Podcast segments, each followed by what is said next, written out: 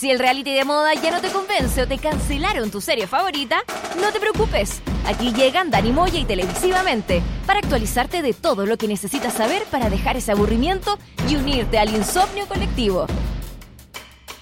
Te damos una suscripción de por vida al único programa radial que habla de series y televisión. Aquí comienza VHS. Vemos hartas series. Por molécula.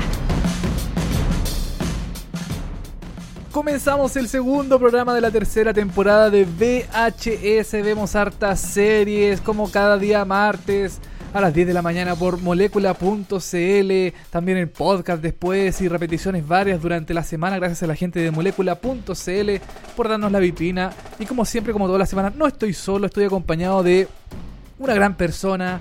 Una, un gran ser humano, humilde, caritativo, creativo, eh, Dani Moya, ¿cómo estás, Dani? ¿Humilde? no sé, ¿ah?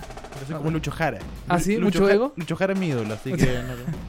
Eh, estamos bien, estamos todos bien, estamos comenzando aquí esta nueva edición, capítulo número 2 de VHS por molécula.cl eh, todos los martes a las 10 de la mañana, ya sabe, usted nos puede estar escuchando eh, mientras se toma un cafecito, su pan con palta, o está trabajando en la oficina y está eh, sacando la vuelta, puede estar escuchando VHS. Está sufriendo con el jefe, con la jefa ahí que le dice, trabaja mierda que estoy escuchando radio, te voy a bloquear esa página. Esa página de porno llamada molécula. Exactamente.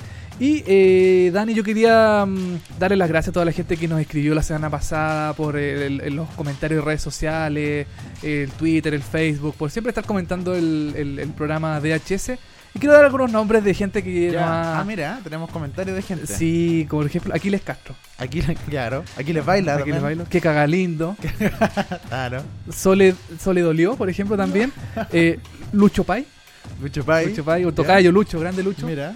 Eh, Armando Mocha. Armando Mocha, gran amigo. Sí, el balazo también. Arroba el balazo, saludos para ella. Y mucha gente más que siempre nos comenta. Es un buen chiste que acabo de hacer, Dani. ¿Te gustó? Quería, meter humor en este programa tan, tan serio, tan. Me, parece muy bien. Que hay que meter humor, porque esto es demasiada serie. Esto parece a veces, muchas veces la belleza del pensar, así que. El, el Zapallo también, El Zapallo, la tía soy Elsa. La, soy la cerda. También, soy la grande. Tengo tantos recuerdos con ella. con Soy la cerda. ya, oye, eh, después de este espacio de humor tan. Sí, se divertirán. Sí, el sello de aprobación de eh, Ricardo Meruane me, dijo, me felicitó, me acaba de felicitar por Twitter que um, gran, grandes chistes acaba de hacer. Vamos a comenzar con nuestro programa del día de hoy, Dani, como siempre. Em, comentando las mejores series y programas de televisión del mundo mundial. Así es, el día de hoy vamos a estar comentando dos series muy interesantes de Netflix. Eh, la primera es de OA, esta serie que se estrenó en el verano chileno, aproximadamente en diciembre puede ser más o menos. En diciembre a mediados de diciembre del año pasado se estrenó de OA. Lo último que, estrenó Netflix, o una de las últimas cosas que estrenó Netflix el año 2016, lo vamos a estar comentando el día de hoy. También vamos a estar hablando de Girl Boss, esta nueva serie de Netflix estrenada ya hace eh, un mes aproximadamente, que eh, ha generado un tanto rumor porque dicen que es horrible. Yo la voy a defender ahí un poquito porque no es tan mala tampoco.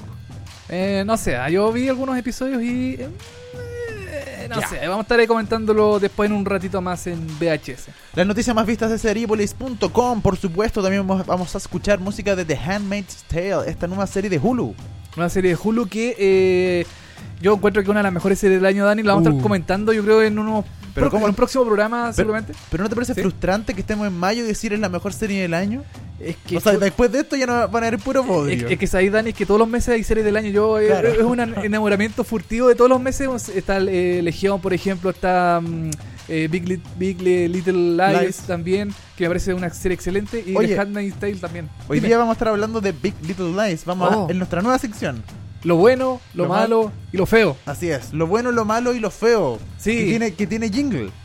Ah, tiene jingle. a ver, me sorprende, Dani, ¿qué pasa? Hoy día el lanzamiento del jingle de Lo bueno, lo malo y lo feo. Ah, ya. Entonces, ¿qué es en el programa para escuchar el, nuevo jingle de... Ya tenemos grandes jingles como el de retroserie, el de noticias que duró un, creo que duró un episodio y, murió rápidamente porque fue un fracaso total. Sí, ese, que no, que meterlo ese era malo. ¿Era malo? Ah, ya, ok. El, de retroserie era, puta, era una cuestión pero espectacular. Eh, ¿Qué más tenemos? Ah, bueno, canción de, de, Flash, por ejemplo, también. Música de The Flash y eh, de Gearbox también. Y como decías tú, vamos a estar comentando eh, Big Little Lies, eh, como en lo bueno, lo malo y lo feo. Una de las series que a mí me parece em, rescatable dentro de lo que ha estrenado HBO durante el 2017. Partamos de inmediato con música. Vamos a escuchar Wildfire de SBTRKT. SBTRKT. De la primera temporada y el primer capítulo de The Handmaid's Tale. Exactamente, estamos haciendo VHS, no se mueva de su radiotransmisor, de su eh, radio AM, porque ya volvemos en un ratito más comentando noticias, series y mucho más.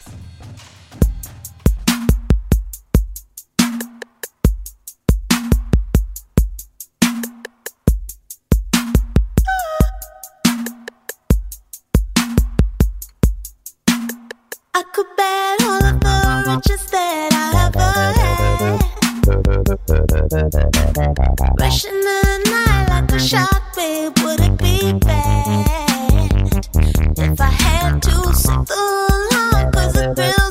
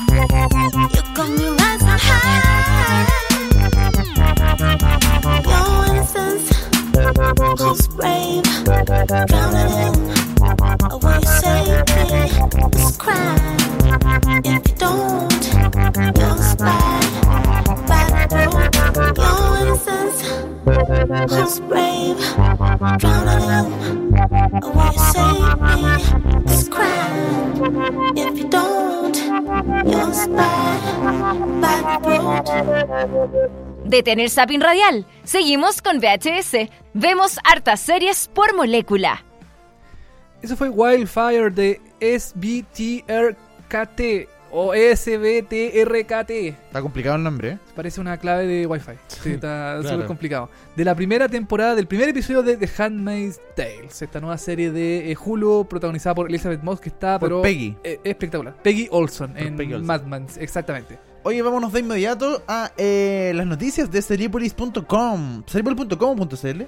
Ahora es .com. Ahora No- es nos volvimos, aunque si te metes por .cl, Igual funciona. igual funciona porque te redirige a .com. Ya, perfecto. De las dos formas funciona porque ahora .com es más internacional, es más así, Sí, más pues. rimbombante. Claro, suena mejor. Suena mejor, exactamente. Vámonos con las noticias. Eh, una de aquellas es que la historia de King Kong llega a la televisión con su primera serie, porque se han hecho muchos remakes de la película de King Kong.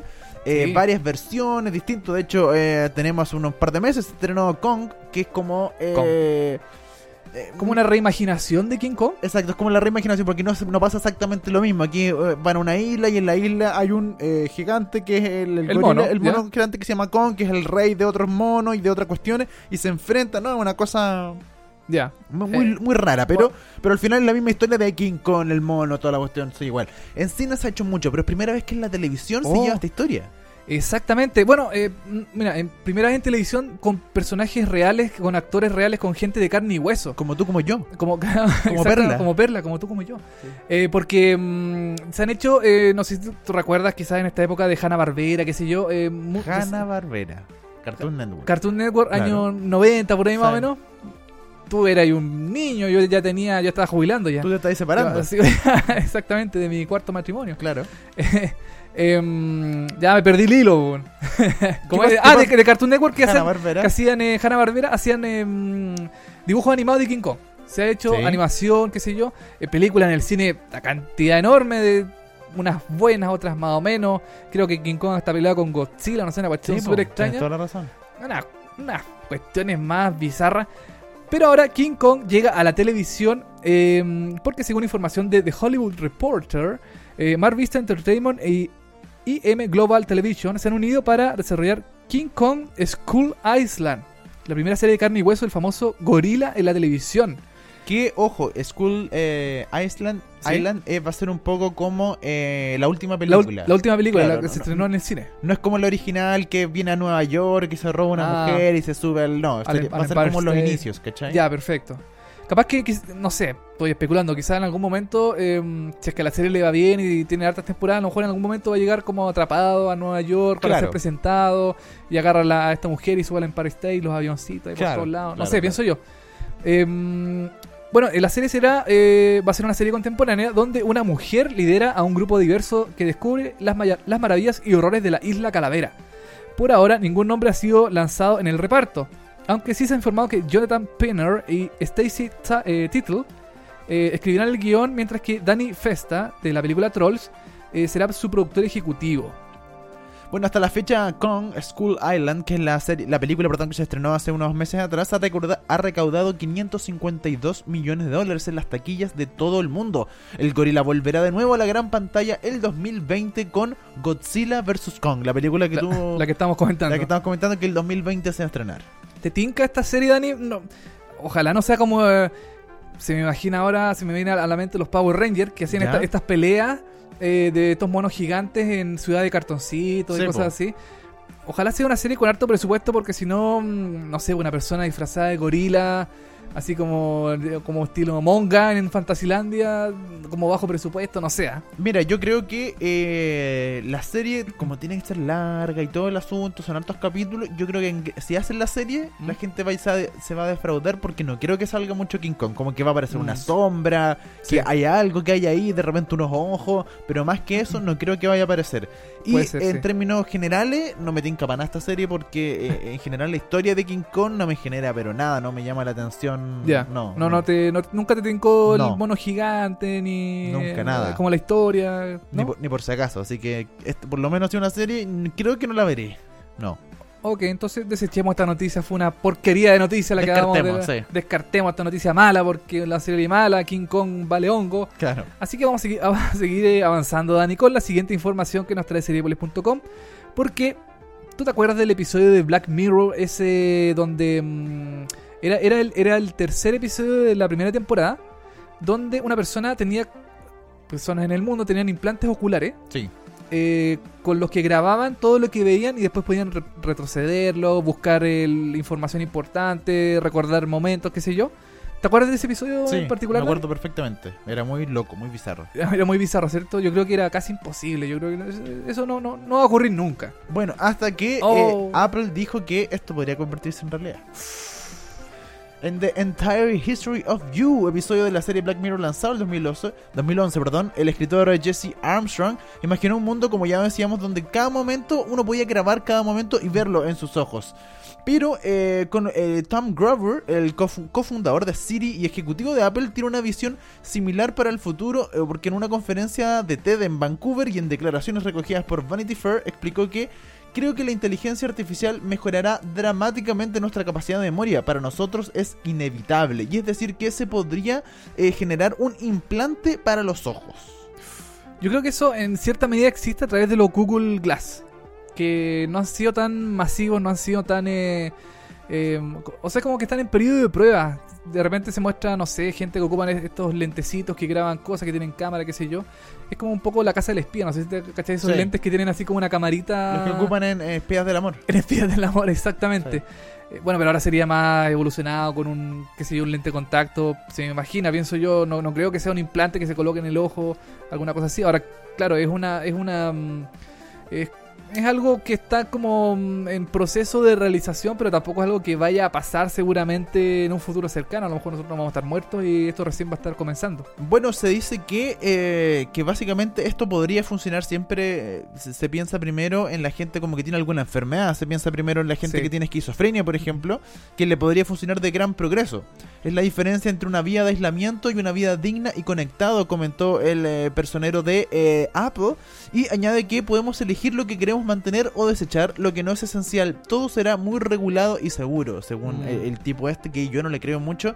Pero claro, eh, se- se- también se, se relaciona con la gente que puede que puede sufrir alguna eh, algún tipo de violenta eh, de violencia sexual, perdón, un asalto sexual o violencia y con esta tecnología se podría utilizar para eh, un tipo de prueba irrefutable y presentar una queja, una demanda contra esta persona. Pero claro, eh, uno siempre trata de meter la tecnología por ahí, así como no, es que lo vamos a ocupar solamente para la gente enferma y, Claro. y- y en caso de emergencia, pero igual es raro tener una cámara o un, un chip todo el rato en tus ojos que esté grabando todo lo que tú ves. Yo creo que los más felices con esta noticia van a ser la, va a ser la gente de Chilevisión Noticias, porque Claro. la gente va a poder, va a poder eh, después eh, pasarle eso, esos noticias de los ojos cuando sea asaltada, cuando, qué sé yo, haya algún choque, alguna cosa así. Entonces, Chilevisión va a recibir ese material y lo va a exhibir orgulloso y feliz. Sí. Im- Imagínate que yo fuera a la playa y, me- y Ya. la gente está viendo ¿sí? lo que yo estoy viendo en el implante ocular.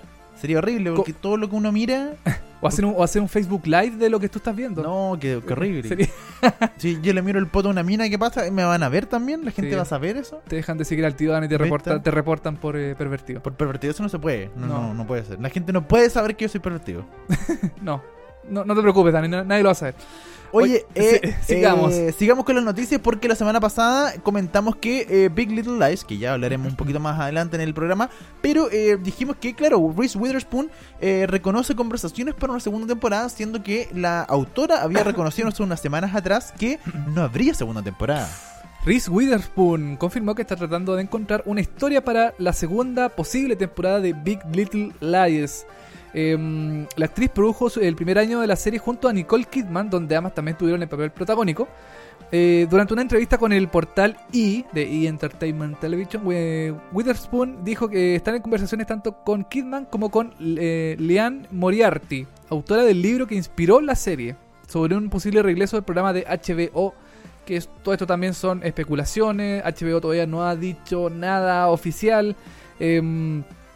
Pa- para mí, sinceramente, yo creo que la primera temporada está, Está bien, está, está, está cerradita. bien, está cerradita, está redonda. ¿Para qué seguir dándole más, em, más, eh, dándole, estirando más el chicle de algo que quizás no tenga para qué seguir dando más manteca? No sé. Sí, no, yo también creo lo mismo. Eh, Reese Witherspoon dijo que eh, Nicole y yo solo hablamos de ello tres días. Estamos hablando con Lian Moriarty, que escribió el libro acerca de cómo estos personajes podrían continuar en la trama. Lo que sucedería, definitivamente, el final de la temporada quedó abierto, entonces hay una oportunidad de seguir. Así como abierto, abierto, no sé. Mm, No, bueno, Claro, no murieron todos los personajes, pero se cerró el conflicto por lo cual el se conflicto, trataba claro, el conflicto central de, de la serie. Sí, Que no vamos a decir cuál es porque es spoiler. Claro. Pero, eh, claro, em, no sé, mira, me- eh, yo me acuerdo de Broadchurch, esta serie británica, eh, que también tuvo un final. La primera, primera temporada, temporada, es un final, pero cerradísimo. Sí. No había por dónde más darle vuelta. Y al final siguieron haciendo una segunda temporada que estuvo más o menos tirando para mala. Mm. Y la tercera que repuntó, según me parece, repuntó bastante bien. Ah, Eh, la tercera, me- ah, yo no he visto la tercera todavía. ¿No has visto la tercera? Mm. Ya está disponible, Dani, para que la descargues donde quieras, porque claro. ya está, está ahí y está bastante buena la tercera temporada, pero sobre Big Little Lies, eh, no sé, yo creo que ya es como... ¿Para qué? Sí. ¿Para qué, para qué seguir estirando? Eh, quizás a lo mejor eh, con otros personajes, otra historia, en otro lugar de Estados Unidos se puede hacer algo interesante, pero mm, no sé, no sé. Aparte que solamente hay un solo libro, entonces la escritora tendría que, eh, en el fondo, como escribir una nueva historia. ¿Y si de repente hacen algo como Fargo, ponte tú? Eh, como, como una temporada... La misma mm, historia, pero ¿ya? en una nueva temporada, en otro lugar, otros personajes, otro tiempo y cambiando un par de cositas nomás. Eh, Es que esa es como una solución que, claro, que se me ocurre, así como... mm, Y es súper buena porque sería una nueva historia totalmente, como dices tú, eh, o con lo, lo que hace True Detective también, que es una historia nueva, con nuevos personajes. No sé, pero yo creo que la intención de esta gente, de los actores, es seguir haciendo los mismos personajes, estirando un poco más la historia, yo creo, con las repercusiones de lo que pasa al final de la, de la temporada.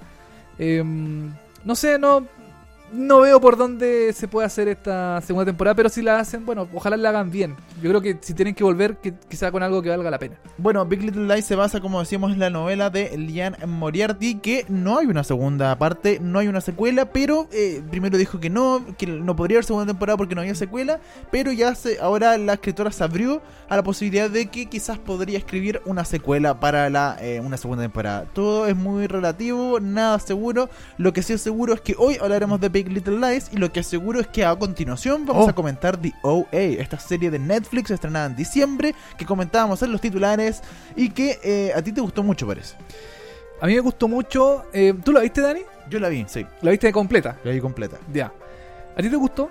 A mí me gustó, sí. ¿Te gustó? Entre, entre decir que no me gustó y me gustó, me gustó. No me mató, no me volvió loco, pero sí me gustó. Sí, a mí también. O sea, no es una mala serie. No es algo mm, eh, mal hecho, ni que está. Ni que sea aborrecible como otras series que ha hecho Netflix, como esta mm, como esta chica youtuber que se me acaba de ir el, el- el nombre de la serie, no me acuerdo cómo se llama. Pero. mm, Sí, no me acuerdo, pero ya, pero sí. pero es totalmente olvidable, no vale la pena recordarlo. Pero claro, de, de OA, em, no sé si te acuerdas tú que se estrenó en diciembre del año pasado. Y eh, eh, Netflix la empezó a, a publicitar como una semana antes. No hubo, no hubo tanta premeditación como por ejemplo con otras series como House of Cards que la estrenan con... O sea, perdón, la empiezan a anunciar con meses de anticipación. Acá no, aquí de, de OA la, mm, la empezaron a anunciar con una semana antes. Yo me acuerdo perfectamente que empezaron a llegar los comunicados de prensa de Netflix y, mm, y que básicamente no se describía muy bien de qué se trataba la historia más que la sinopsis principal, que es la que vamos a com- a comentar a continuación. te, te- te voy a dejar un, A un ver. desafío ahora. Uh, chuta, a ver. Cuéntale a nuestros auditores que no tienen idea de OA de Eh. qué se trata de OA. Mira, yo creo que la mejor forma de ver de OA es no saber nada de, de OA. Te ahorraste toda la, la lata de comentarla y de analizarla. Claro, pero Netflix eh, siempre da una especie de sinopsis de lo que se trata la serie, Ya. aproximadamente. Así que yo te puedo decir, por ejemplo, que la serie se trata de eh, Johnson, una- que es una chica ciega que ha estado desaparecida durante largos siete años. Un día vuelve a la comunidad donde se crió con un gran cambio. Su vista se ha curado. Ella vuelve a ver después de pasar eh, toda su infancia con una ceguera Claro. total.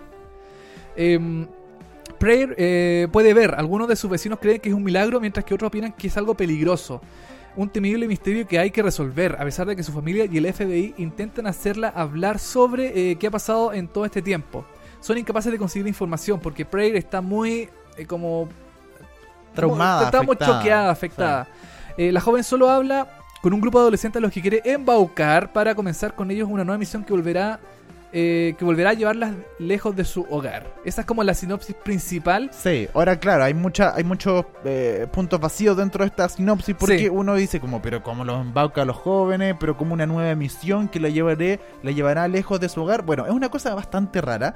De OA es esta, eh, piensen un poco en el realismo mágico, quizás Sí. en la ciencia ficción, no sé si es ciencia ficción, pero por lo menos en algo eh, bastante eh, sobrenatural quizás. Claro. De OA hay que estar muy abierto. eh, tiene que ver con un secuestro, con algo que, algo que parte muy real. Un secuestro de una niña eh, que la devuelven y ella se hace como viral, se hace famosa en un momento porque ella se suicida o intenta suicidarse. claro. Y, y finalmente, eh, eh, gracias a ese intento de suicidio, la llevan a una clínica y ahí la reconocen y ella tiene la vista, se empieza a recordar de sus papás, etcétera, la llevan a su familia, a su casa donde había, se había perdido por no sé cuántos años, muchos años, y ella Sí. vuelve al colegio cuando ya está más grande y todo el asunto. Y, eh, y eh, eh, bueno, empiezan a haber muchos misterios porque ella no se comporta de la misma forma. Ella tiene muchas dudas. Ella quiere volver a su origen porque según ella, ella no pertenece a ese lugar. Ella tiene una vida pasada. Ella y, y empiezan a funcionar cosas que que uno de repente dice como qué chucha es esto, de qué estamos hablando, porque hay cosas muy locas, de, de verdad es Sí. una serie loquísima, o sea, uno, yo con el primer capítulo quedé loco, así no entendí nada, porque aparte Claro, el, ese, el- ese- el sí. primer capítulo parte como a los 40 minutos, 50 minutos aproximadamente. Eh, claro, o sea, se hace como una especie como de prólogo de lo Claro. que. mm, de lo que. Como de esta historia que trata de, de- de dar Netflix, la sinopsis, que es el tema de que, del secuestro, o sea, perdón, de la niña que está desaparecida, de que llega, de que antes era ciega, de que ahora ve. Entonces, como que hay una especie de explicación de. em, como de este misterio eh, en torno a lo que qué le pasó a esta niña que llegó, o sea, no es niña, como, como adolescente, tiene Sí. como, como 16 años, 17 por ahí más o menos. Em, o no, más creo. Más, más. sí. Sí, parece que más.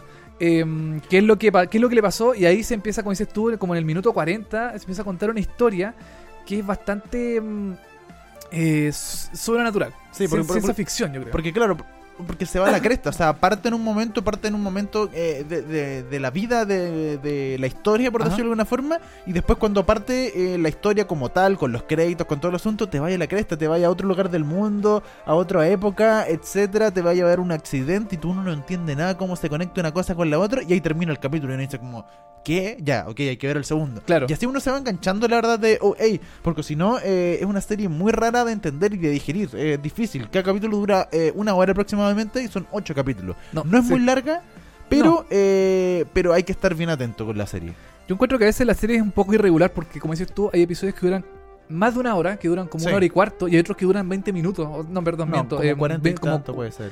no, creo que hay uno que dura como 30 minutos nomás. Ya. ¿Cachai? Que es como bien cortito.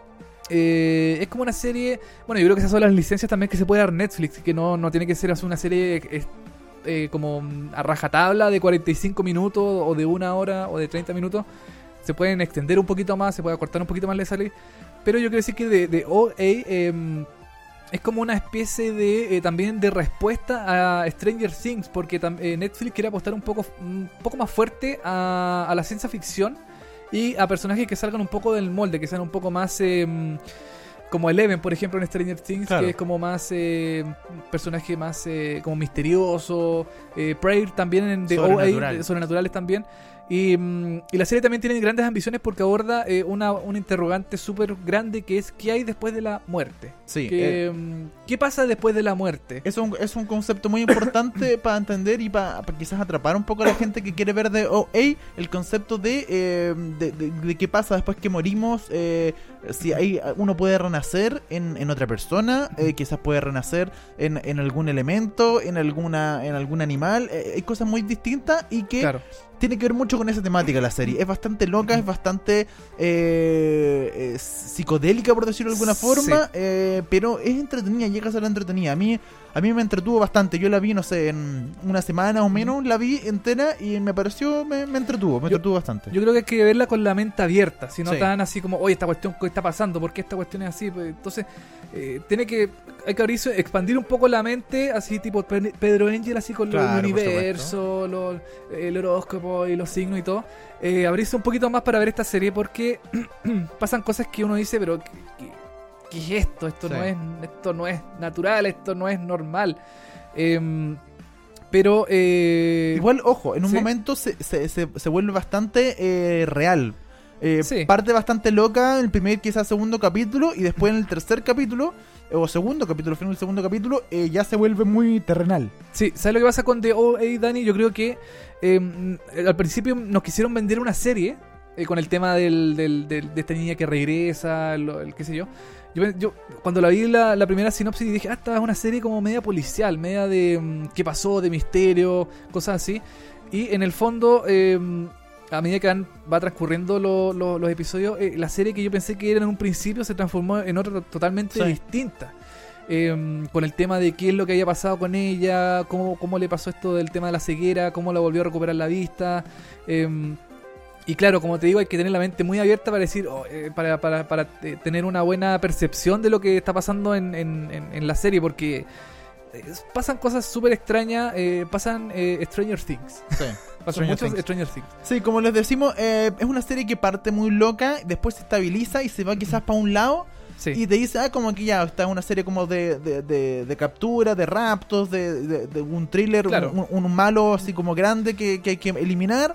Y después al final, ya en los últimos capítulos, se vuelve a volver loca y se vuelve una cosa bastante rara de nuevo. Pero, pero claro, tiene un principio y un final muy raro y entre medio tiene una neutralidad que yo igual la, la rescato porque es bastante... eh, eh, tiene mucho suspenso de- en, en- la, en la medianía por lo menos Sí. de la serie. Sí, a mí no me pareció una serie mala, yo la encontré bien interesante, entretenida y mm, es buena para pasar el rato, si tampoco es la gran serie del año, tampoco lo fue el, el año pasado, em, porque la estrenaron súper tarde, eh, en diciembre casi a finales de año, pero yo creo que como para ver un ratito está súper bien y, mm, y para entretenerse y no tener grandes pretensiones sobre la serie, a mí por lo menos me, me, me- me entretuvo, me A cumplió su objetivo. Sí, a mí por lo menos me entretuvo dentro del contexto que yo estaba buscando una serie distinta. Si usted está no, no quiere la misma serie de policial, Claro. de quién mató a quién, que la cuestión, ya que son todas que muy parecidas, una temática muy igual, quiere una serie mm, que salga de todos esos cánones, que le tire una historia completamente distinta. Bueno, ahí está eh, The OA, que está en Netflix, ocho capítulos. Eh, Sí. Dato importante, el productor, uno de los productores ejecutivos es Brad Pitt. ¿Es Brad Pitt? Sí, mira. Mira, mira. Oye, y también otro datito, eh, que la, mm, la, la serie está, pro- está escrita y producida por Britt Marling, que también es la protagonista de la serie. Es eh, Prayer Johnson en la, en Ah, la claro. serie. Ella es la protagonista y también es escritora y, em, y eh, productora ejecutiva de la, de la serie. Y también quiero decir que The OA ya está renovada, va a tener segunda temporada.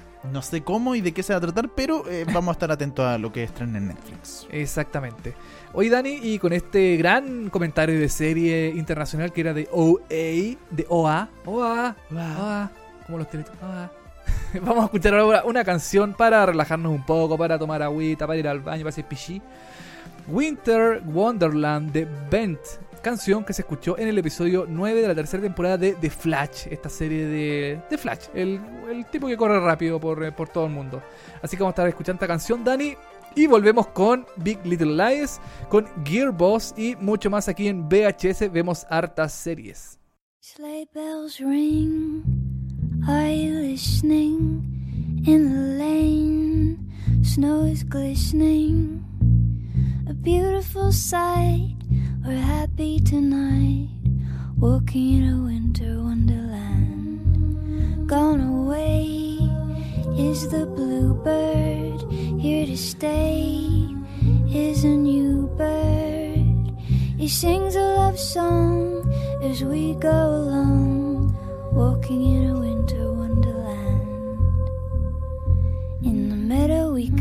build a snowman and pretend that he's Parson Brown. He'll say, Are you married? We'll say, No, man.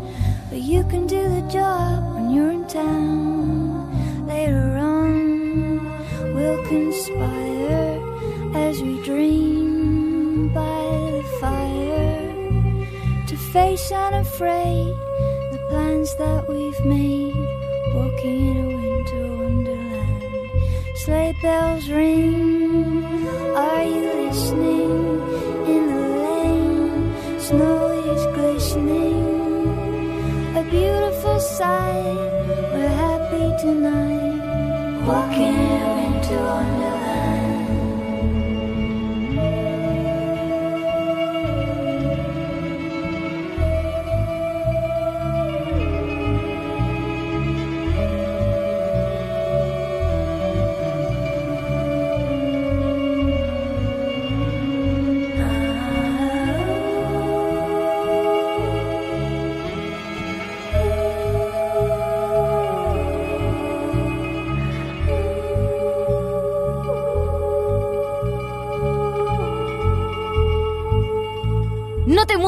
Sillón, que sigue VHS. Vemos hartas series. Seguimos haciendo el capítulo número 2 de la tercera temporada de VHS por molécula.cl. Eh, a continuación vamos a eh, otra serie, otra sección estrella tratando nuestro programa. Lo bueno, lo malo y lo feo. Lo bueno, lo malo, lo feo, lo bueno, lo malo y lo feo. tan, tan. Bravo. Una gran Bravo. Bueno, ese, ese fue la cortina grabada. Horacio Saavedra, nos- gracias por la composición de aquello. Eh, lo bueno, lo malo, lo feo. Lo bueno, lo malo, lo feo. Vamos a ver si te acordás de la canción en el próximo programa. Lo bueno, lo ma- es una gran canción. Era una muy buena. Yo pensé que iba a ser más como la, la película El bueno, el, el bueno, el malo y el feo. Ah, pero, como lo bueno, ah, claro. Pero veo que no. lo malo. Veo que te inspiraste y hiciste sí. una creación totalmente nueva. inédita y Sí, nueva. sí, sí. Eh, bueno, Dani, lo bueno, lo malo y lo feo de esta semana va a ser Big Little Lies. Así es, Big Little Lies, esta serie de la cual hablamos, menciona- hemos mencionado un poco en eh, seriepolis.cl Sí. y en, eh, en el VHS. Y eh, vamos a analizar lo bueno, lo malo y lo feo de esta serie que eh, se ha llevado un poco el. ha marcado un poco el. El año. el año de cierta forma y por ser una gran serie de HBO, porque HBO es como Game of Thrones nomás la gente piensa y, y sería, ¿no? Sí, no, Hay- pues no puede ser eso. La, tiene que abrirse, igual que de OA, tiene que abrir la mente y ver otras series, otras producciones de HBO que son bastante buenas, junto con eh, Big Little Lies y Game of Thrones y Silicon Valley y todo eso. Así es. Bueno, dentro de lo bueno, vamos a partir de inmediato. Lo bueno de Big Little Lies es que es una serie que tiene excelentes actuaciones. Lo hemos mencionado. Tiene a Nicole Kidman, tiene a Shailene Woodley, eh, tiene a eh, Eh, Reese Witherspoon. Entre otros actores, tiene a Zoe Kravitz, la hija de Lenny Kravitz, también actuando. Ah, mira, no tenía idea. Tiene a este eh, Adam Scott también de Parks and Recreation Sí. eh, y muchas más. Y otros actores. Sí, tiene grandes actuaciones, funcionan muy bien. Eh, Nicole Kidman también se luce dentro de su actuación. Hay unos cabros chicos que también yo siento que Sí. actúan muy bien. Chloe, que es la hija del personaje de, de Reese Witherspoon, actúa muy bien esa chica. Sí, también el, el hijo de, em, De Shailene de- de Woodley. Shailene Woodley, sí, este, que también ahora va a ser un, un spin-off de eh, Sheldon Cooper. Va a ser Sheldon Eh, Cooper ¿él- en su él infancia. Él va a ser, él va a Ah, ser mira. Sheldon Cooper en su infancia. Sí. Eh, Siggy, exactamente, sí. Él va a ser em, el joven Sheldon, Shel- Sheldon Cooper. Costó, ¿ah? Costó, Sheldon. Bueno, Sheldon, el- Sheldon. las excelentes actuaciones es algo destacable de esta serie. La fotografía también es muy Sí. La cámara, los colores que le dan, eh, el tratamiento audiovisual en general que se ocupa es muy bonito, es muy entretenido. Esto pasa como de en un pueblo, eh, en un pueblo, O sea, no, no. un pueblo, es una ciudad Sí, pequeña, pero, eh, adine- pero, adinerada. pero claro, bien cuica, es como si Chigureo, ponte tú, es no como sé. Cachagua. O Cachagua, Como porque, Cachagua. porque claro, es costera, tiene mar, Sí. todo, todas la- eh, las mamás de este, porque Big Little Lies, para la gente que no, no, no, no cacha mucho, Sí, es sobre eh, básicamente la relación que hay entre las mamás de un colegio. Ya. Tres mamás en este Tres caso. mamás. Bueno, algunas, y algunas más, sí. Sí, sí, son más. Algunas más. Y eh, bueno, el asunto es que en el primer capítulo alguien muere, no sabemos quién, no sabemos cómo, pero en una de estas juntas de colegio, en estas como kermés de colegio, Sí. muere una persona y eh, a través de toda la serie vamos descubriendo quién, eh, quién lo mató y eh, vamos descubriendo estos personajes que son puras mujeres en general y son puras mamás que son apoderadas de sus niños y sus niños pelean, entonces ellos van a defender a sus niños y se enojan con la otra mamá y la pelan a su espalda y después eh, hay infidelidades y hay mentiras y es un pueblo chico, entonces al final todos Claro. mienten de Mira, cierta eh, forma. En el fondo, ellas tratan de aparentar que son una familia perfecta. Ellas son Claro. eh, mamás ej- ejemplares, Son su hijo- son cuicas, sus hijos son lo mejor, Sí. eh, los maridos son un 7 con ellas, qué sé yo. Pero eh, como el título lo dice, lo, lo dice, Lo dice. lo dice Es italiano. em, grandes pequeñas mentiras. Sí. Y eh, no es tan así como ellos la aparentan. Yo creo que es algo así como los ricos también lloran. Los ricos también lloran. Exactamente. Bueno, la fotografía, como decimos, era muy, es muy buena. Sí. Eh, las locaciones en general son muy bonitas de este, de este Sí. lugar. Eh, la banda sonora es excelente. A mí también me encanta la banda sonora de esta serie. Que principalmente, ojo, la pone Chloe, que es la cabra chica. Es, es notable eso, que es la niña Sí, suena chica. Elvis Presley Sí. em, y otro más. No, no me acuerdo cu- qué más. Eh, tenemos personajes muy entretenidos, para mí por lo menos. Están, eh, son, eh, cada personaje, como decimos, Nicole Kidman tiene lo suyo, tiene su secretito, actúa muy bien. Reese Witherspoon también su personaje algo tiene, es como la maniática que quiere que eso- todo salga perfecto y es todo bonito, pero no, ella tiene su, ah, tiene su algo por ahí. Tiene sus yayas. Todos los personajes tienen como su yaya y sus cosas, entonces todos los personajes están como bien armados. Sí, hay un par que son muy nada, guatean. Como el como yo pienso por lo menos el personaje de eh, El ex marido de eh, Reese Witherspoon, por ejemplo. Que era bien. Eh, ya, no, bueno, también. Pero yo, yo pensaba en el de Parks and Recreation. eh, Ah, Adam, ya, ok. Sí, sí. el, el- el actual, la actual pareja del personaje de Reese Witherspoon que se llama exactamente Madeleine. De Madeleine, claro. Ma- Madeleine. Celeste y Jane, así se llaman los personajes. sí, bueno, el, Sí. el marido actual eh, me parece que ese personaje está un poquito como que le falta algo, pero en general eh, todos los personajes son bastante entretenidos. Y eh, bueno, es muy bien representada la realidad. Yo de verdad, me, cuando veo un capítulo de, de, Bi- de Big, Big Little Lies, me imaginaba a las mamás de colegio, típico centro de madre, eh, que no tenían nada que hacer y cuando la, hay que echar que algunas mamás de repente pasan en el colegio todo el día. Sí. Yo, por sí. ejemplo, tenía la mamá de una compañera en el colegio Ya, saludos para ella. que pasaba todo el día la mamá en el colegio. Pero no es que no, ¿En es que los niños que hay que organizar en la kermés, que hay que organizar el Ah. no sé cuánto. No, es que eh, tenemos una reunión porque, no sé, pues los niños eh, está- Claro. te pasan mucho frío, entonces hay que, que- hay que hacer algo. No, pero es que y siempre hay algo que hacer y hay una mamá que pasa todo el día metida en el colegio. Claro, el centro apoderado, que siempre pasa ahí Claro. metido. Bueno, como dices tú, la mamá que organiza las cosas, que sé yo, que siempre está metida, siempre Sí. hace las cosas. Más que nada, yo creo que eso, eso es más en, en colegios más, colegios más cuicos. Puede ser, puede ser, más, sí. más, más- acomodados. Pienso Por- yo, no sé. Porque claro, también se juntan mucho cuando van a dejar a los hijos en el auto, etcétera. E- Ese lugar en la Se mañana juntan. se juntan mucho y cuando los van a buscar en la tarde también. Como que hoy, por ejemplo, lo- lo- en este caso, lo- van a dejar a los hijos, después dice como ya que tienen que hacer, eh, no, nada, vamos a tomarnos algún cafecito por aquí, ya Claro. dale. Y se van a tomar el café y ahí empieza el copuchenteo, la, el pelambre, todo el acento, el asunto que funciona muy bien en las series. Yo creo que se representa muy bien. Sí, no, está súper bien. eh, bueno, a mí me gusta cómo se empieza a desarrollar un poco la historia. Yo al principio como que no enganché mucho con la serie, empecé a verla de, de a poco. Pero yo creo que con el, con el pasar de, lo- de los episodios uno se empieza a enganchar más y más y más y más. Y claro, empiezan a... Porque uno también quiere saber quién murió en la, en la, en- en- la serie. em, quién fue o cómo pasó, por qué suce- sucedió lo que al final de la temporada y que al principio ya se sabe que alguien murió. Em, se va desarrollando con el- con el pasar de los episodios y a mí me pareció que era una, una historia bien entretenida, bien interesante y, mm, y como para verla en una tarde está súper bien, súper eh, súper interesante. Eso, eso yo creo que es lo bueno, Dani. Eso me gusta a mí de la serie. Eso es lo bueno para mí. Lo bueno, eso es Lo- lo bueno. Eso es lo bueno. Sí. ¿Tú me quieres comentar algo más de lo bueno o nos vamos al tiro a lo No, malo? Vámonos a lo malo. ¿Qué Sí. tiene de malo esta serie tan simpática? Tan, tan, Tan, taquilla. tan dicharachera. Oye, no, lo malo, hay que ser sincero, lo malo es que los, los conflictos no se desarrollan lo suficiente para ser entretenido los siete capítulos. Oh, Porque son es una miniserie, son siete capítulos y uno dice, bueno, si son tan poquitos capítulos, los siete capítulos van a ser buenos, o sea, van a tener Claro. algo entretenido, si son tan poquitos, ¿cachai? O sea, vemos series que, no sé, son eh, veintitantos capítulos y aquí son siete, debería funcionar muy bien. Pero no, pero no, hay capítulos que guatean bastante. Yo diría que, Mm. Mira, yo diría que hay cuatro que son muy buenos, uno que ya hay piola y dos que son aburridos, que no pasa nada, la verdad. Puede ser, ¿eh? yo creo que lo- siempre los primeros episodios son los más eh, los más flojos, los más eh, los, los más piolitos, los Sí. porque nos están presentando los personajes, los conflictos, todo eso. Y claro, ya cuando empieza a avanzar la temporada se empieza ya como, como que a una escalada hacia arriba, hacia arriba, hacia arriba. Pero, pero por ejemplo, a mí me pasó que de repente, no sé, el capítulo 4 o 5 era como, ya ok, no pasó nada, estamos esperando que, eh, no sé, Claro. se descubra qué tal malo, pero, que- pero también eh, como que eh, hay capítulos que no funcionan, ¿cachai? Que si- simplemente no pasa nada en términos dramáticos, no, no, no son tan importantes como otros. ¿No, no será que dejaron como lo más, bueno, igual eh, como toda la serie, dejaron lo más importante para el final, para, como, para el desarrollo, para el clímax de la serie, del- Claro. de la historia al, al final? P- Completamente, pero si tenía un par de capítulos flojos, podría haber metido un mini conflicto ahí que durara uno o dos capítulos, ¿cachai? Algo cortito entre medio. Sí, en realidad pudo haber sido.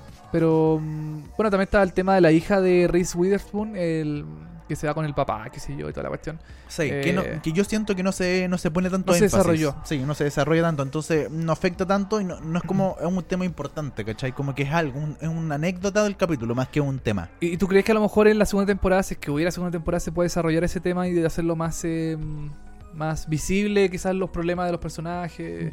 O, Sí.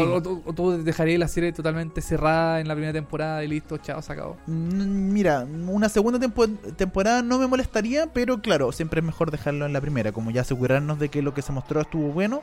Pero si no me molestaría una segunda temporada, creo que puede dar, de cierta forma puede dar por una segunda temporada, porque igual quedaron cosas medias sí, abiertas. como media en el tintero, que no se desarrollaron quizás Sí. con el- la profundidad, con lo con el tema de, de, de, no sé, po, de como- quizás como siete episodios no, no era suficiente como para profundizar mucho en el tema de los personajes de las historias secundarias. Claro, como Ma- por ejemplo este, este el esposo de eh, Madeline, ¿Sí? que quizá, eh, claro, en esta serie con él no pasa básicamente nada, quizás en la segunda temporada descubrimos más secretos y por eso Claro. pasaban ciertas cosas en la primera temporada y eso sería interesante, ¿cachai?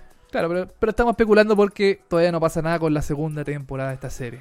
Bueno, y eh, lo feo eh, Oh. eh, finalmente A es ver. que es muy predecible, es demasiado gringa. Eso fue lo único que no me gustó, lo encontré así feo de la serie que ya como que no, como que no lo aguanté, ¿Ya? de que es muy predecible. Es muy pre- predecible por el conflicto principal que es la muerte de un personaje Claro. en cuestión. El que, y, el, y el que tú, el, por ejemplo, en el capítulo 2, o Sí. uno dice, ah, este es el malo de la serie, y Ah, en bueno. el final uno se da cuenta que sí, es el malo de la Es serie malo, y no claro. nada te sorprendió. O sea, no.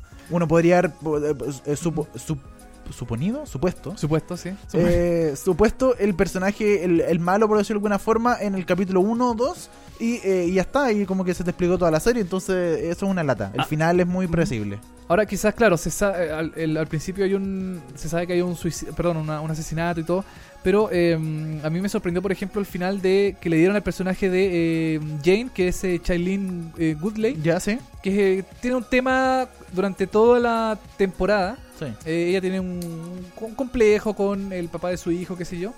A mí me sorprendió también el giro que le dieron al final de la temporada. Yo no me esperé ese final eh, Ah, eh, en concreto. Yo no, yo no- a mí me sorprendió. Me, me- me hizo como que me giró todo y porque ella siempre estuvo buscando, qué sé yo, al, al papá de su hijo porque tenía problemas, qué sé yo.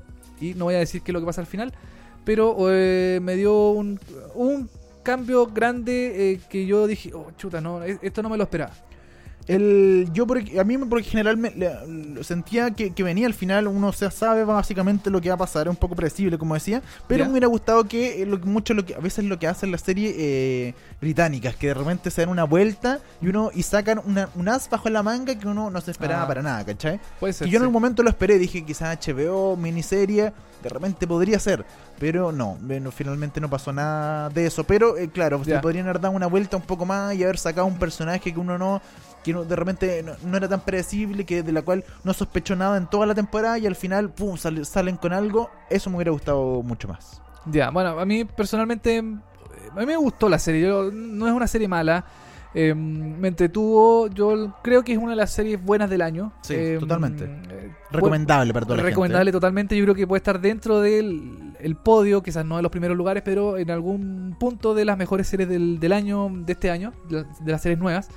Eh, pero mm, yo creo que, como comentamos en la noticia, yo creo que eh, primera temporada, listo, chao y nada. No, no hay que para qué seguir eh, dándole más, más, más vueltas. Big Little Lies está en HBO. Esto fue lo bueno, lo malo y lo feo. Análisis completo de, de, Ya. de- desengranamos de cómo. Co- cortina, cortina de lo bueno, lo malo y lo, Lo feo. bueno, tananana, lo malo, tananana, y lo feo, tananana, lo bueno, lo malo y lo feo. Taran, tan, algo- Tarán, tan. Tan, tan. Hay que darle Ya. final. Lo bueno, lo malo y lo feo por VHS. Vemos hartas series y a continuación el análisis completo Oh, y eh, eh, y, eh, y, y hace sudo, y al callo, Sí. y al hueso. específico. específico. Y vamos a hacer cenar la serie, vamos a hacer la mierda. Llegó. Girl Boss. Girl Boss, esta serie de Netflix que lo comentamos en los titulares, vamos a hablar de Girl Boss, esta serie de 13 capítulos de aproximadamente 30 minutos, Sí. eh, de la cual Charlize Theron es productora Oh. ejecutiva ¿Ya? Y que eh, se basa en la vida de la empresaria estadounidense Sofía Amoruso, creadora de un emporio de la moda en Internet. Eh, eh, Sofía Amoruso es una emprende- emprendedora estadounidense que en los años 2000 aproximadamente se hizo muy conocida porque eh, se hizo multimillonaria. Mira tú. Con solamente 27 años, creó un imperio de la moda a través de internet. Se puso a vender básicamente ropa por internet, por eBay, en el año 2000, cuando todos ocupábamos eh, los Nokia, que la cuestión, que internet Claro. estaba como que no había Facebook, todavía no había Twitter, Instagram, ni una cuestión. Bueno, ella a través de eBay eh, no tenía eh, ningún, eh, ninguna pega, no encontraba qué Claro. hacer, tenía 27 años, no tenía un, un futuro y se puso a buscar, ella, ella era fanática de la moda, se puso a buscar ropa, eh, la ropa usada, y Sí. empezó a agarrar chaquetas, pantalones, etcétera, y las empezó a vender en internet, en eBay, y formó esta tienda que se llamó, y la marca Nasty Gal, y se hizo famosa totalmente, y se lanzó un libro, eh, que de hecho se llama eh, Girl Boss, igual que la serie, que es la serie, eh, porque la serie se basa en el libro, de hecho, en la- este, este libro autobiográfico de Sofía Moroso, que se publicó el año 2014. Este libro permaneció más de 35 semanas en la lista de los libros más vendidos del New York Times. Oh. Y Netflix compró los derechos porque dijo, este libro le está yendo muy bien, vamos a comprar los derechos y vamos a hacer algo. Hicieron algo, se llama la serie igual que el libro Girl Boss y está protagonizada por eh, Britt Robertson, que es la actriz eh, reconocida por eh, Tomorrowland, por ejemplo. ¿Viste esa película? Sí, con George Clooney. Con George Clooney, exacto. El futuro y Hugh Laurie también. Eh, The Longest Ride también fue otra de las películas que ha actuado Britt Robertson y ella es la protagonista y ella interpreta a Sofía Moroso con un personaje que también se llama Sofía, no recuerdo el apellido, pero también se llama Sofía. Y es básicamente Sofía Amoroso. Perfecto. ¿Tú, Dani, viste la serie? Sí. ahí- Yo he visto algunos episodios, en realidad he visto dos nomás eh, de esta serie. A mí no me gustó mucho mm, esta producción de Netflix. Más que nada porque Sofía eh, Amo- bueno, el personaje de Sofía en, en- en la serie, que es Sofía Amoruso, Claro, está basado en ella, pero el personaje no sé cómo no, se llama Sofía algo, claro, no Sofía- el apellido. claro, es insoportable, Sí. es malcriada, Sí. es es una cabra de mierda. Es una pendeja de mierda, totalmente. Es una- una, una pendeja de mierda que no se hace cargo de nada. Ella eh, roba en las tiendas, eh, no pesca a nadie, es un desorden, no paga, no sé, se echa el auto, le da lo mismo, le miente a la gente, Claro. eh, se caga al resto de la gente, le da lo mismo y hace la weá que quiere eh, y eh, tiene una vida desastrosa porque no tiene pega, no se hace responsable por nada, con suerte tiene un departamento, su papá lo trata de... Su papá es Hank de Breaking Hank Bad. de Breaking Bad, sí, sí, sí. Ojo con eso, sí. Eh, su papá la trata de ayudar, pero él no- ella no la pesca, no está ni ahí. Y, eh, y claro, ella es una pendeja odiosa todo el rato. A mí me cargó su personaje, Sí. no lo encontré, mm, no me hizo eh, como empatizar con ese personaje. Creo que ella, eh, bueno, en el primer episodio ella se muestra que tiene como un como un eh, como un don para el tema de la moda, de la de las cosas, de la mm, de qué sé yo, el estilo, el glamour, todo eso. Y eh, claro, ella tuvo lo que se muestra en la serie como un clic, tuvo un golpe de suerte para hacer esta para empezar a hacer esta esta empresa multimillonaria por eBay.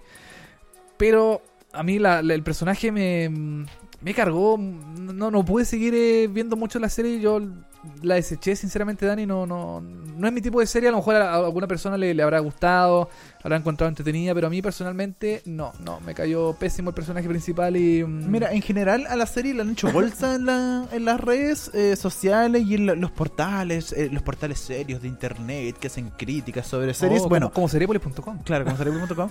Girlboss la han criticado mucho porque dicen, no, es que uno compara esto con The Devil Wears Prada, la película de Ah. Anne Hathaway con Glenn Close, y, Ya. y dice, no, esta cuestión eh, no se compara nada. Pero, no, pero ¿por qué la comparan con esa película? O sea, lo que Claro. yo- eso es lo primero que yo, yo digo, ok, es una serie con una mujer que le gusta la ropa y es una serie de ropa, pero no es la típica serie de ropa donde vaya a haber looks perfectos, etcétera, porque aparte eh, el personaje es muy como de muy trashy, por decirlo de alguna forma, es como Oh. muy de calle, ¿cachai? Como Ah. muy vintage, ocupa cosas muy antiguas, ocupa otro estilo. Es un estilo distinto, pero es un estilo, ¿cachai? Claro. Pero- y no- uno no, no, no, no puede esperar ver así como vestidos lindos, o falditas, ¿cachai? O camisas bonitas de mujeres, no. Si alguien quiere ver una serie como de ropa, cosas así, que se vaya a Sex and the City, que se vaya a películas como The Devil Wears Prada, pero esta es una serie completamente distinta. Y donde yo creo que el, lo que a ti te carga es donde Sí. radica lo mejor de la serie, que es el personaje principal, que es odiosa, pero te genera algo, ¿cachai? Sí, pero es que, por ejemplo, no sé, pues hay, hay- está lleno de personajes odiosos en, en la serie. Estaba, por ejemplo, mm, eh, Doctor House. Sí. Que también es un personaje que es como pesado, de mala onda. Igual es seco en lo que hace, igual que este personaje. ¿Sabes que me acabo de dar cuenta que igual es Doctor House? weón. Claro. Como que es, es pesada, es irónica también. Pero es seca. Pero es seca en lo que hace. Sí. Y, mm, y no sé por qué House me cae bien y esta pendeja no. No. No, por- no sé por qué. No sé por qué no. Como que no hay. No, no, no siente empatía.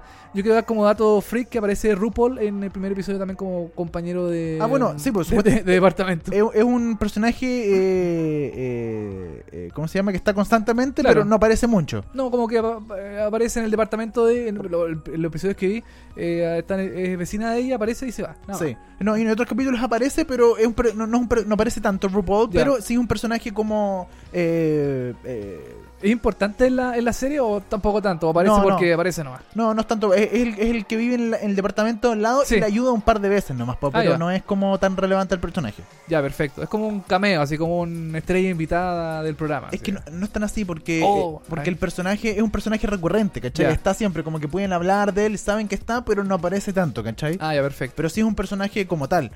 Y, eh, y como yo te digo, yo creo que lo principal de esta serie radica en el personaje principal, que es lo que igual a veces no me gusta mucho, porque todo depende de ella. O sea, el 99% de las escenas es ella. Ella y su Claro. forma de ser, ella y sus ataques de histeria, ella y sus problemas, ella y como que ella es demasiado el centro de todo.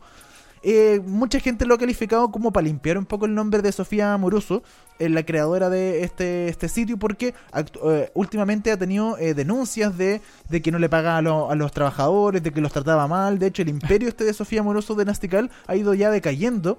Ya no es la. Ya, su empresa ya no vale lo que valía antes y básicamente. Se podría decir que está un poco en declive eh, el, el- El imperio de Nasty Gal. el imperio de Nastigal, ¿cachai? Entonces, como que eh, de- se nota mucho de que eh, Sofía, porque creo que Sofía Moroso, no estoy 100% seguro, pero también creo que está dentro de la producción ejecutiva de esta serie. Parece que sí, parece que ella está de, de una u otra forma metida dentro de la... Claro, porque en el fondo está contando su vida. Sí, pues y está contando como todo lo bueno. O sea, hay cosas malas, ¿cachai? Como que robó, trataba mal a la gente.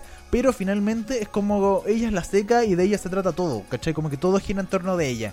Y eso es lo que a mí personalmente no me gusta esta serie. Pese a eso, es una serie entretenida. Los capítulos duran, eh, como decíamos, 30 minutos aproximadamente, un poquito menos quizá. Son 13 capítulos, no es una serie muy larga.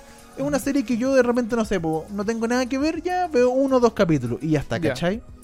Pero tampoco, hace, tampoco es la gran serie No, para. que del año, ni... O sea, está, está ahí No, nomás. yo- Está... nunca en la vida se va a ganar un premio, nunca en la vida se va a llevar una estrellita, ni un yumbito, nada, pero es una serie que está ahí si uno de repente quiere pasarlo bien y ver y ver un poco, no sé, pues de la gente que le gusta de repente la moda y de repente lo- algo que a mí por lo menos me gustó, los chistes del año 2000.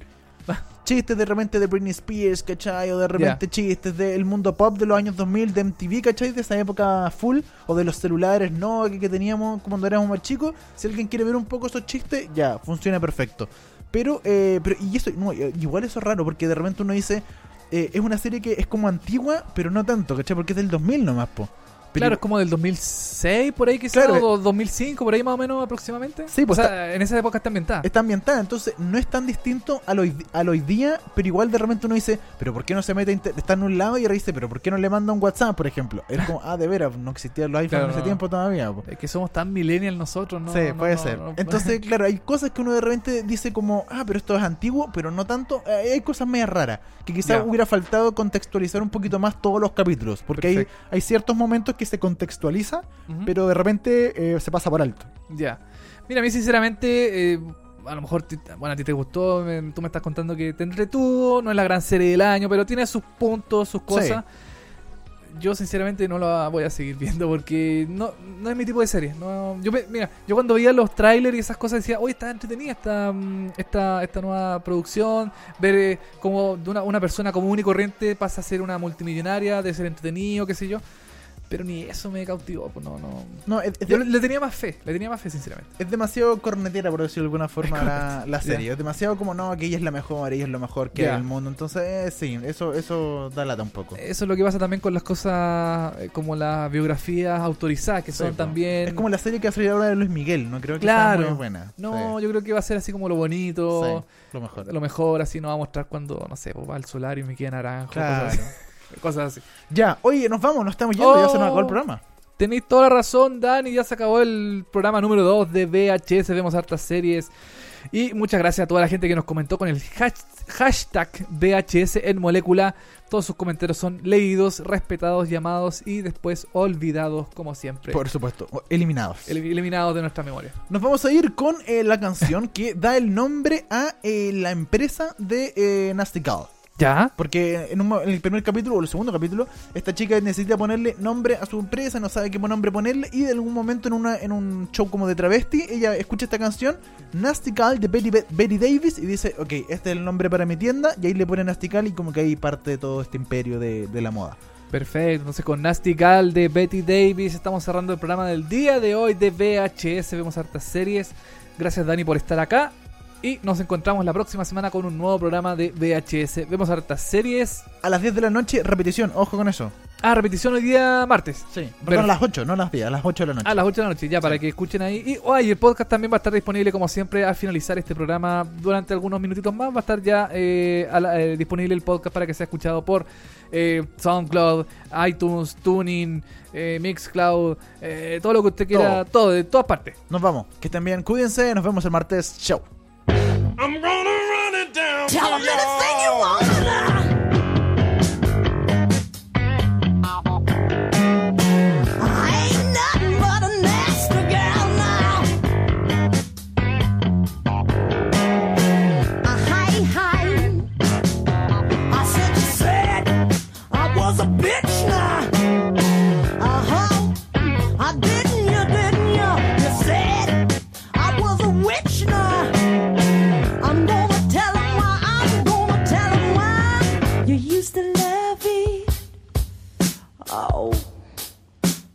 I'd my broom all night. I used to love it. Oh, I used to love to ride the range with your.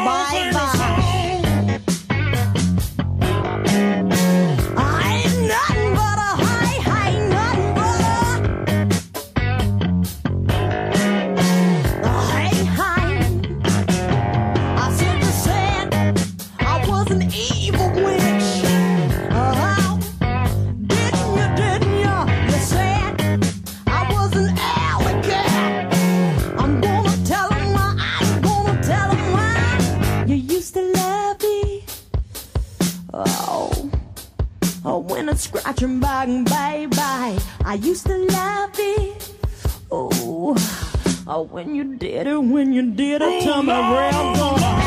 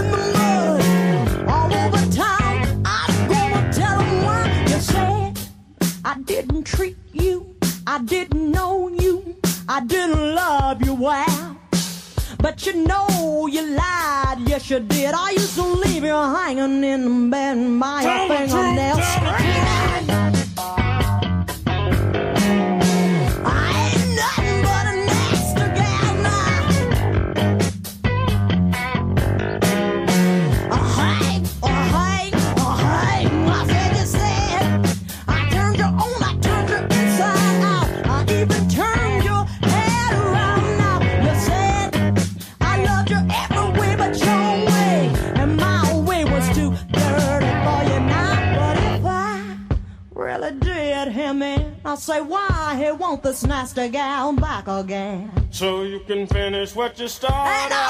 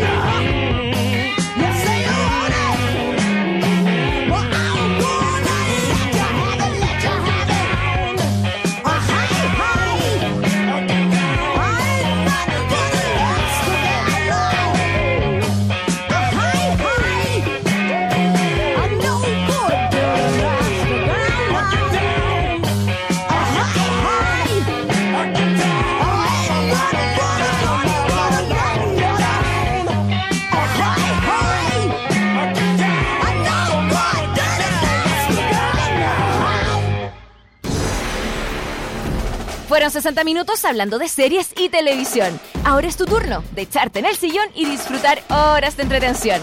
Y si te quedaste corto de datos, tranquilo, que pronto vuelven Dani Moya y televisivamente con más noticias, comentarios y recomendaciones de las mejores series. Esto fue VHS. Vemos hartas series. Por molécula.